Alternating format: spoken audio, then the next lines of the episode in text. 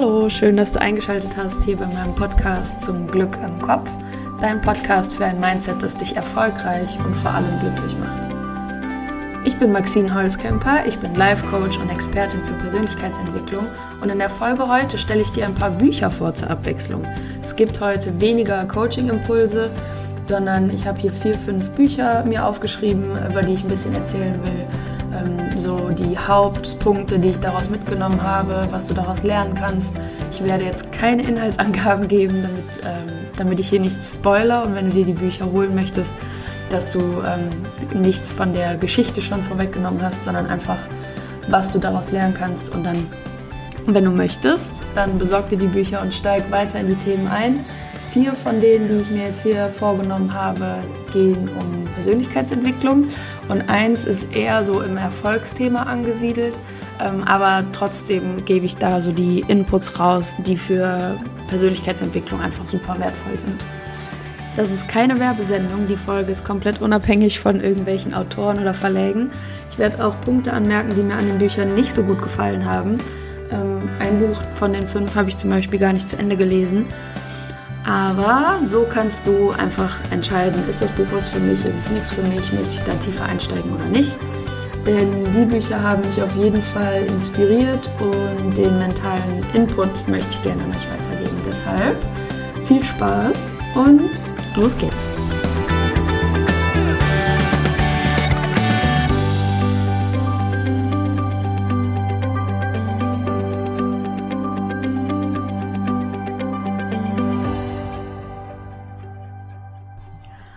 Das erste Buch, über das ich erzählen möchte, ist super bekannt. Vielleicht hast du davon auch schon mal gehört. Und zwar ist das Der Mönch, der seinen Ferrari verkaufte von Robin Sharma. Und Robin Sharma war früher mal Anwalt. Das ist aber, glaube ich, länger als 25 Jahre her. Und ähm, seitdem ist er eher Schriftsteller und Leadership Expert und Experte für Persönlichkeitsentwicklung.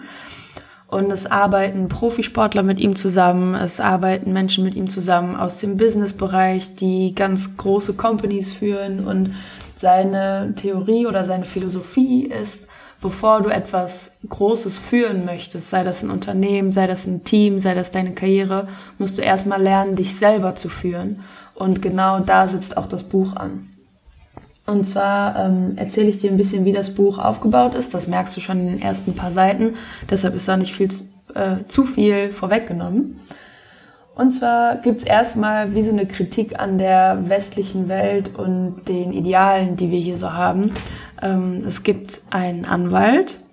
Zufällig ist Robin Sharma auch mal Anwalt gewesen. Vielleicht ist das eine kleine Parallele, aber das ist nur so eine Spekulation von mir. Ähm, und dieser Anwalt ist super erfolgreich, ist in seinem äh, Gerichtssaal und verteidigt irgendwelche großen Fälle und ist in der Presse und wird so als Star der Anwaltsszene gefeiert. Und er hat ein tolles Auto, eine wunderschöne Frau, also alles, was man so im Außen als Erfolg bezeichnen würde. Ein, ein Riesenhaus, ich glaube eine Villa und alles drum und dran, so in Anführungszeichen, was man sich nur so wünschen könnte und bekommt mitten in einem Prozess, der auch von den Medien äh, begleitet wird, im Gerichtssaal einen Herzinfarkt und äh, muss dann seine Karriere komplett auf Eis legen und steht dann in einer kompletten Lebenskrise und geht dann zu Mönchen in Sivana, irgendwo in Asien, ich weiß jetzt nicht genau, wo es ist, aber es spielt auch eigentlich nicht so eine große Rolle. Und da bei den Mönchen lernt er sein Mindset so auszurichten, dass er die Kontrolle zurückgewinnt, weil alles in seinem früheren Leben, also dieser Erfolg als, als Anwalt und diese ganzen Dinge im Außen, die er so besessen hat, auf die er super stolz war und auf das alles sein Fokus lag und das, worauf sein Fokus so lag, ähm, das hat ihn kontrolliert und Besitz von ihm ergriffen und in, indem er da mit den Mönchen lebt, ähm, lernt er diese Kontrolle zurückzugewinnen und sich selber auf so eine Art und Weise zu führen, dass er gesund bleibt und ähm, ja einfach besser mit sich selber umgeht und sich nicht weiter so ausbeutet. Und er bekommt da eine ganz neue Sicht auf die Dinge, also wie Dinge zusammenhängen, welche Dinge wichtiger sind als Erfolg, als ähm, Besitztümer, als Statussymbole und so weiter bekommt auch eine ganz neue Sicht auf sich selbst, weil er sich ja bislang über diese ganzen Statussymbole identifiziert hat und bekommt so auch eine ganz andere Sicht auf die Welt. Also sein, seine komplette Weltanschauung wird auf den Kopf gestellt. Und ähm, mit dieser Einstellung kehrt er zurück. Er ist dann selber ein Mönch, das sagt ja auch der Titel schon, der Mönch, der seinen Ferrari verkaufte, gibt hier äh, in seiner Heimat seine ganzen Besitztümer auf und kommt zurück und ähm, sucht einen alten Freund auf, der jetzt, der damals, glaube ich, sein Assistent war, ich bin mir gar nicht so sicher, und jetzt ist er selber so ein erfolgreicher Anwalt und kommt mit seiner neuen Philosophie zu ihm zurück, um sozusagen ihn vor dem Übel zu bewahren, in das gleiche Hamsterrad zu fallen, in dem er so krank geworden ist. Und also das so ganz grob zum Aufbau der Geschichte. Und der Grund, warum ich das Buch weiterempfehle, ist, dass das ein super Mix ist aus Roman und Sachbuch. Und zwar ist das Buch so aufgebaut, dass es eigentlich, ich glaube, ich guck mal gerade rein, aber das ist aus der Sicht geschrieben von dem Anwalt, der jetzt momentan in seinem Hamsterrad steckt. Der bekommt eben Besuch von dem, ich sag mal, frisch gebackenen Mönch. Und der jetzige Anwalt, der schildert quasi den Dialog und die Unterhaltung, wie der Mönch ihm jetzt sein neues Weltbild halt vermittelt. Und der Mönch, der gibt ganz am Anfang, glaube ich, wenn ich mich jetzt richtig erinnere, ist schon was her, dass ich das Buch gelesen habe, aber ganz am Anfang gibt der Mönch so eine so ein Bild zum Besten, was man sich vorstellen soll. Das hat fünf Symbole drin. Und das Buch wird diese fünf Symbole, oder vielleicht sind es auch mehr, ist jetzt einfach nur ein Beispiel, diese fünf Symbole werden entlang der Geschichte quasi erklärt. Und das macht es auch wiederum zu einem Sachbuch, weil ähm, die Dinge, die erklärt werden, sind zum Beispiel äh, die Kontrolle über unsere Gedanken, dann wie man mit Zielen umgeht und Wünschen. Das Prinzip von Kaizen wird erklärt und das ist auch ähm, super, wenn man in das Thema einsteigt, Persönlichkeitsentwicklung. Dann hat man vielleicht von den verschiedenen Begriffen schon mal was gehört, aber in dem Buch wird das super praktisch einfach dargelegt, weil die Perspektive von dem Anwalt jetzt total skeptisch ist. Der ist so in, sein, in seiner westlichen Welt gefangen sozusagen und weiß gar nicht, was er sich unter den ganzen Sachen vorstellen soll, sieht aber, wie sein Freund sich verändert hat zum Positiven hin und ist einfach super interessiert, wie man das jetzt in sein Leben integrieren kann. Und dadurch, dass er so skeptisch ist, wird der Dialog halt immer dahin geführt, dass eine Frage kommt, so ja, wie soll ich das denn jetzt hier in meinem Leben umsetzen? Und dann durch die Antworten von dem Mönch kann man das auf sich super gut übertragen und für sich selber auch umsetzen.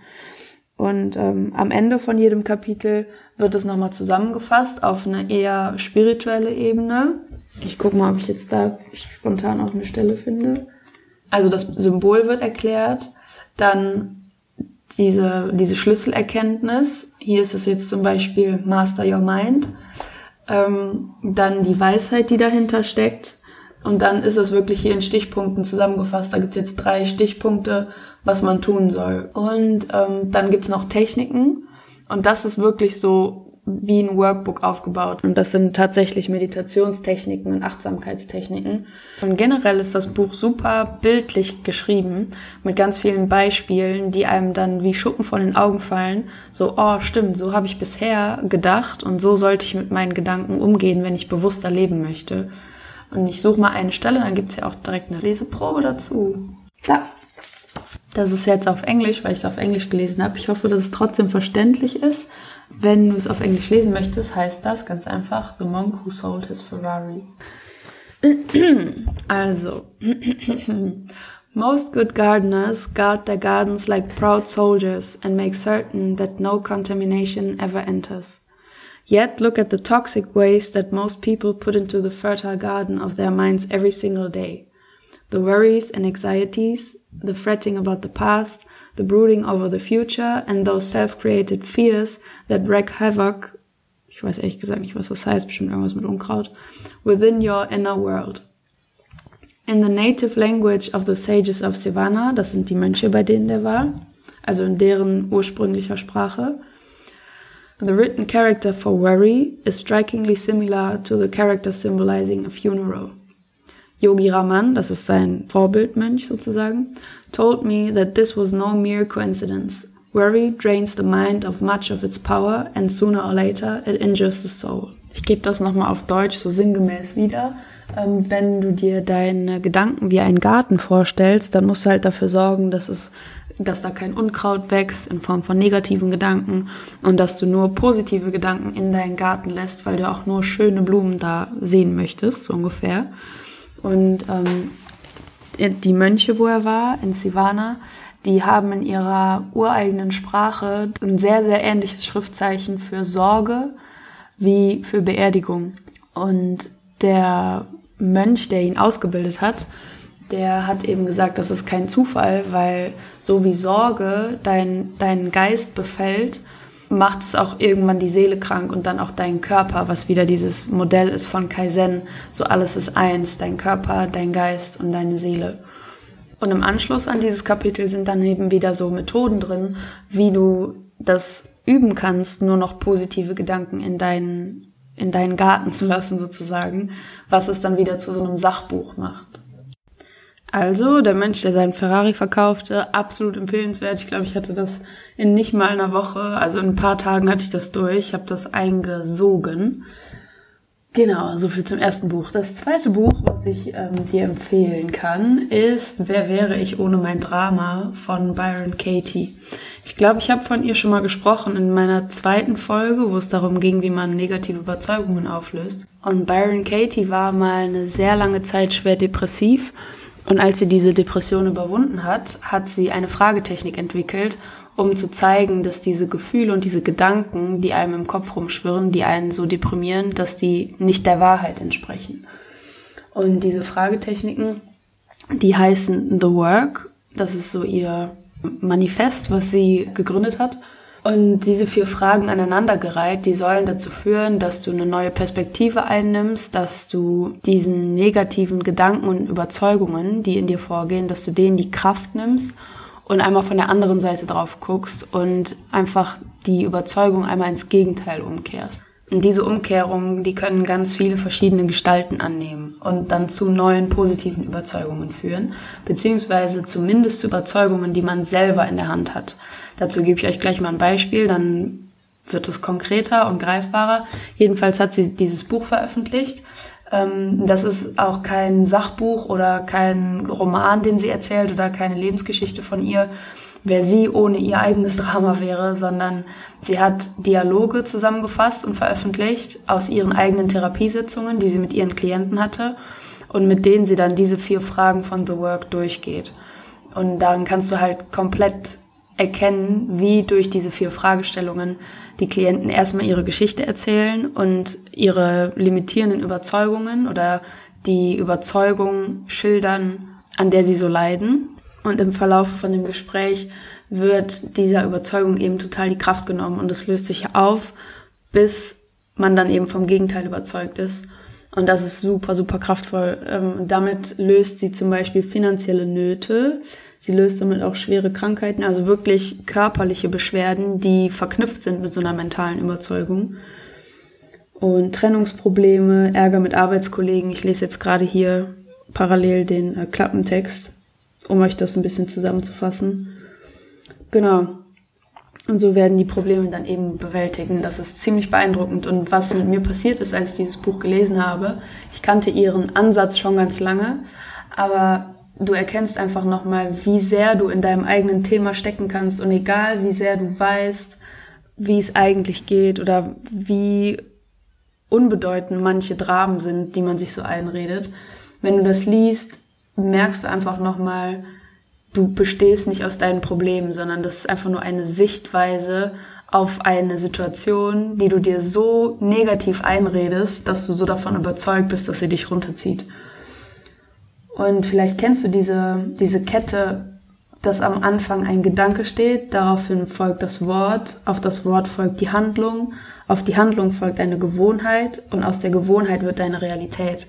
Und was dieses Buch mit mir gemacht hat, ist halt nochmal komplett zu unterstreichen, dass der Gedanke am Anfang steht und wenn du den Gedanken anpackst, dann änderst du auch dein Wort, deine Handlung, deine Gewohnheit und deine eigene Realität bis hin zu dein, deiner Genexpression, ne? weil die, die Krankheit eben geheilt wurde durch Auflösen der negativen Gedanken und das ist einfach zu krass. Das ist ja sehr, sehr heftig. Was ich aber so ein bisschen nicht mal kritisiere, aber wobei ich vorsichtig wäre, wenn man das Buch liest. Am Ende ist so ein ähm, Fragebogen drin, wo man diese vier Fragen immer weiter mit sich durchgehen kann.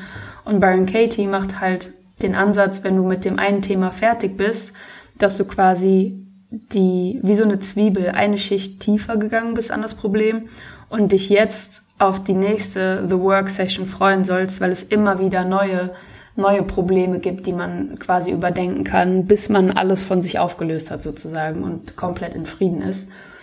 Und das finde ich so ein bisschen kritisch, weil das lenkt dann doch sehr den Fokus darauf, was habe ich noch für ein Problem, was habe ich noch für Sorgen. Und dann verführt es so dazu, zu überinterpretieren und die Fehler die ganze Zeit bei sich zu suchen.